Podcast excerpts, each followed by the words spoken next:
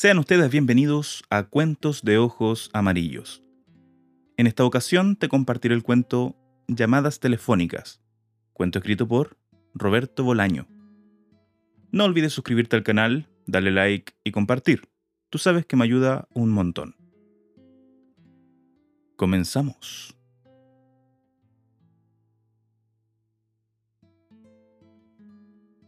B está enamorado de X. Por supuesto, se trata de un amor desdichado.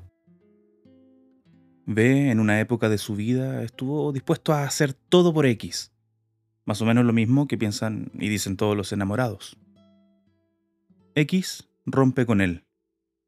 X rompe con él por teléfono. Al principio, por supuesto, B sufre, pero a la larga, como es usual, se repone.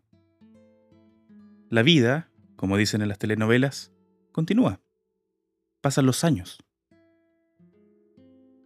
Una noche en que no tiene nada que hacer, B consigue, tras dos llamadas telefónicas, ponerse en contacto con X. Ninguno de los dos es joven, y eso se nota en sus voces que cruzan España de una punta a la otra. Renace la amistad y al cabo de unos días deciden reencontrarse. Ambas partes arrastran divorcios, nuevas enfermedades, frustraciones. Cuando B toma el tren para dirigirse a la ciudad de X, aún no está enamorado. El primer día lo pasan encerrados en casa de X, hablando de sus vidas. En realidad quien hablaba es X. B escuchaba y de vez en cuando preguntaba. Por la noche X lo invita a compartir su cama. B en el fondo no tiene ganas de acostarse con X, pero acepta. Por la mañana, al despertar, B está enamorado otra vez. ¿Pero está enamorado de X o está enamorado de la idea de estar enamorado? La relación es problemática e intensa. X cada día bordea el suicidio. Está en tratamiento psiquiátrico, pastillas, muchas pastillas que, sin embargo, en nada la ayudan. Llora a menudo y sin causa aparente. Así que ve, cuida a X. Sus cuidados son cariñosos, diligentes, pero también son torpes. Sus cuidados remedan los cuidados de un enamorado verdadero. V no tarda en darse cuenta de esto.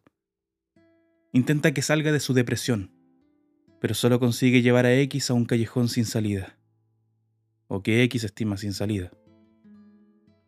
A veces cuando está solo, o cuando observa a X dormir, V también piensa que el callejón no tiene salida.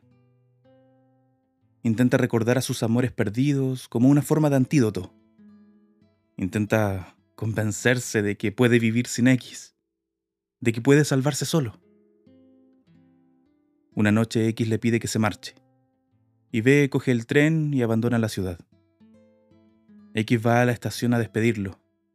La despedida es afectuosa y desesperada. B viaja en litera, pero no puede dormir hasta muy tarde. Cuando por fin cae dormido, sueña con un mono de nieve que camina por el desierto. El camino del mono es limítrofe, abocado probablemente al fracaso. Pero el mono prefiere no saberlo, y su astucia se convierte en su voluntad. Camina de noche cuando las estrellas heladas barren el desierto. Al despertar, ya en la estación de Sants, en Barcelona, ve cree comprender el significado del sueño, si lo tuviera, y es capaz de dirigirse a su casa con un mínimo consuelo. Esa noche llama a X y le cuenta el sueño. X no dice nada. Al día siguiente vuelve a llamar a X, y al siguiente. La actitud de X cada vez es más fría, como si con cada llamada de B se estuviera alejando en el tiempo. Estoy desapareciendo, piensa B. Me está borrando. Y sabe qué hace y por qué lo hace.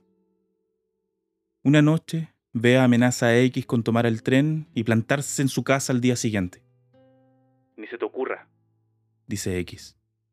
Voy a ir, dice B. Ya no soporto estas llamadas telefónicas. Quiero verte a la cara cuando te hablo. No te abriré la puerta, dice X. Y luego cuelga. B no entiende nada.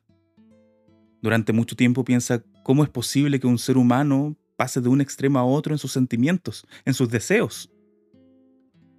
Luego se emborracha o busca consuelo en un libro. Pasa los días.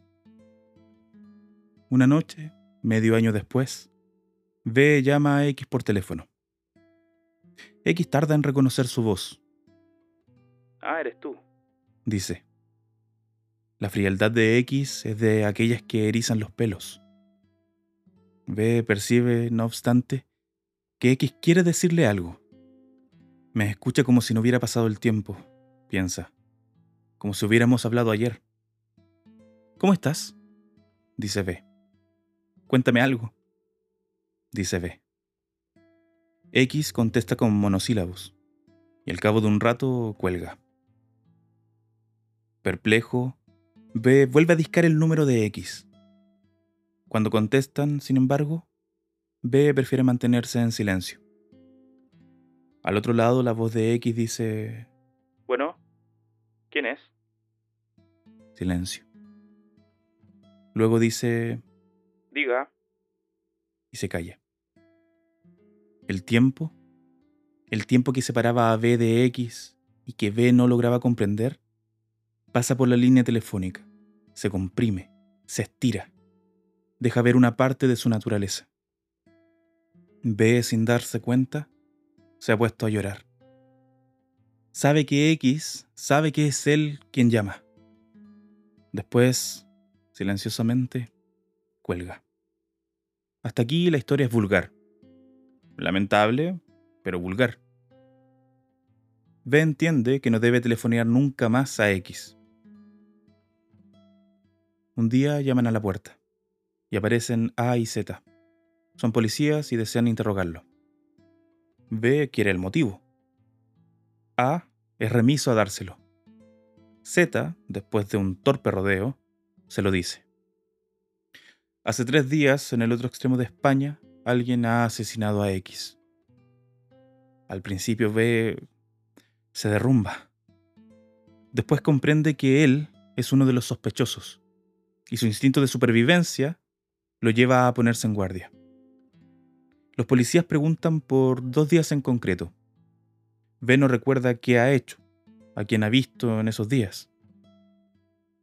Sabe, como no lo va a saber, que nos ha movido de Barcelona, que de hecho nos ha movido de su barrio y de su casa, pero no puede probarlo. Los policías se lo llevan. B pasa la noche en la comisaría. En un momento del interrogatorio, cree que lo trasladarán a la ciudad de X, y la posibilidad, extrañamente, parece seducirlo. Pero finalmente eso no sucede. Toman sus huellas dactilares y le piden autorización para hacerle un análisis de sangre. B acepta. A la mañana siguiente lo dejan irse a su casa. Oficialmente, B no ha estado detenido. Solo se ha prestado a colaborar con la policía en el esclarecimiento de un asesinato. Al llegar a su casa, B se echa en la cama y se queda dormido de inmediato. Sueña con un desierto. Sueña con el rostro de X. Pero antes de despertar, comprende que ambos son lo mismo.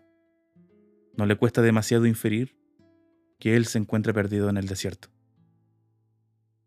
Por la noche mete algo de ropa en un bolso y se dirige a la estación, en donde toma un tren con destino a la ciudad de X. Durante el viaje, que dura toda la noche, de una punta a otra España, no puede dormir y se dedica a pensar en todo lo que pudo haber hecho y no hizo, en todo lo que pudo darle a X y no le dio. También piensa, si yo fuera el muerto, X no haría este viaje a la inversa. Y piensa, por eso, precisamente, soy yo el que está vivo. Durante el viaje, insomne, contempla a X por primera vez en su real estatura vuelve a sentir amor por X y se desprecia a sí mismo casi con desgana por última vez. Al llegar, muy temprano, va directamente a la casa del hermano de X. Este queda sorprendido y confuso. Sin embargo, lo invita a pasar. Le ofrece un café. El hermano de X está con la cara recién lavada y a medio vestir. No se ha duchado, constata B. Solo se ha lavado la cara y pasado algo de agua por el pelo. B acepta el café, luego le dice que se acaba de enterar del asesinato de X, que la policía lo ha interrogado, que le explique qué ha ocurrido. Ha sido algo muy triste, dice el hermano de X mientras prepara el café en la cocina. Pero no veo qué tienes que ver tú con todo esto. La policía cree que puedo ser el asesino, dice B. El hermano de X se ríe. Tú siempre tuviste mala suerte, dice. Es extraño que me diga eso, piensa B, cuando yo soy precisamente el que está vivo. Pero también le agradece que no ponga en duda su inocencia. Luego el hermano de X se va a trabajar y B se queda en su casa. Al cabo de un rato, agotado, cae en un sueño profundo. X, como no podía ser menos, aparece en su sueño. Al despertar, cree saber quién es el asesino. Ha visto su rostro. Esa noche sale con el hermano de X. Entran en bares y hablan de cosas banales y por más que procuran emborracharse, no lo consiguen. Cuando vuelven a casa, caminando por calles vacías, B le dice que una vez llamó a X y que no habló. Qué dice el hermano de X. Solo lo hice una vez, dice B. Pero entonces comprendí que X solía recibir ese tipo de llamadas. Y creía que era yo. ¿Lo entiendes? Dice B. ¿El asesino es el tipo de las llamadas anónimas? Pregunta el hermano de X. Exacto, dice B. Y X pensaba que era yo. El hermano de X arruga el entrecejo. Yo creo, dice, que el asesino es uno de sus ex amantes. Mi hermana tenía muchos pretendientes. B prefiere no contestar. El hermano de X, a su parecer, no ha entendido nada y ambos permanecen en silencio hasta llegar a casa. En el ascensor, B siente deseos de vomitar. Lo dice. Voy a vomitar. Aguántate, dice el hermano de X. Luego caminan a prisa por el pasillo. El hermano de X abre la puerta y B entra disparado buscando el cuarto de baño. Pero al llegar allí ya no tiene ganas de vomitar. Está sudando y le duele el estómago, pero no puede vomitar. El inodoro, con la tapa levantada, le parece una boca toda encías riéndose de él. O riéndose de alguien, en todo caso. Después de lavarse la cara, se mira en el espejo. Su rostro está blanco, como una hoja de papel. Lo que resta de noche, apenas puede dormir y se lo pasa intentando leer y escuchando los ronquidos del hermano de X. Al día siguiente se despiden y B vuelve a Barcelona. Nunca más visitaré esta ciudad, piensa porque X ya no está aquí. Una semana después, el hermano de X lo llama por teléfono, para decirle que la policía ha acogido al asesino. El tipo molestaba a X, dice el hermano, con llamadas anónimas. B no responde. Un antiguo enamorado, dice el hermano de X. Me alegra saberlo, dice B.